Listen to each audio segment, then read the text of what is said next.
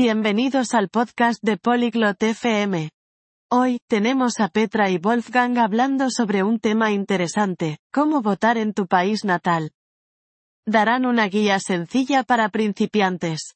Escuchemos su conversación para aprender más sobre esta importante parte de nuestras vidas. 안녕, 볼프강.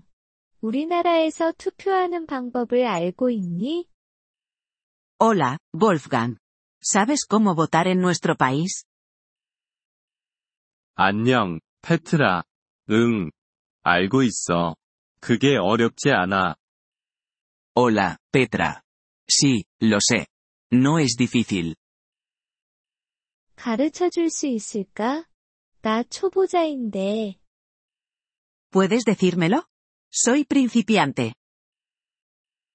그럼, 먼저, 등록을 해야 해. Claro. Primero, necesitas registrarte. 어떻게 등록하니? ¿Cómo me registro? 온라인이나 직접 해도 돼. 신분증이 필요해. Puedes hacerlo en línea o en persona. Necesitarás tu DNI. 그래. 그 다음은 뭐야? Vale. ¿Qué es lo siguiente? 다음은 기다리는 거야. 그들이 너에게 문서를 보내줘. Luego, esperas. Te enviarán un papel. 그 문서에는 뭐가 적혀 있어? ¿Qué dice el papel? 투표할 장소와 시간이 적혀 있어. Te indica dónde y cuándo votar. 알겠어. 그럼 투표하는 날에는 어떻게 해야 해? Entiendo. ¿Y qué hago el día de la votación?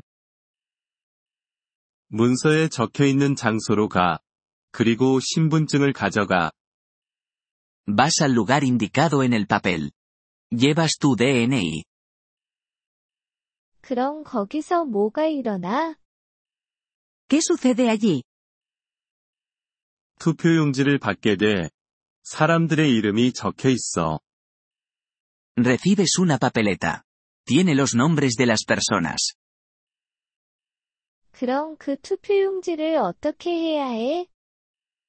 ¿Qué hago con la papeleta? 원하는 사람에게 표시를 해. 그리고 그걸 상자에 넣어. Marcas a la persona que quieres. Luego la metes en la urna. 그게 쉬워 보이네. 왜 투표하는 게 중요해? Parece fácil. ¿Por qué es importante votar? 그게 우리의 권리야. 그리고 그게 누가 우리를 이끌 것인지 결정하는데 도움이 돼. Es nuestro derecho. Y ayuda a decidir quién nos lidera. 이해했어. 고마워, 볼프강. Entiendo. Gracias, Wolfgang.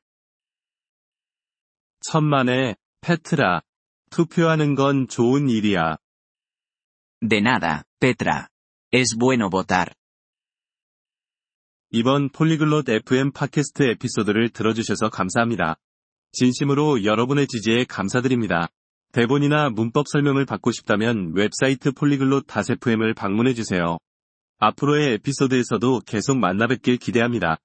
그때까지 즐거운 언어 학습 되세요.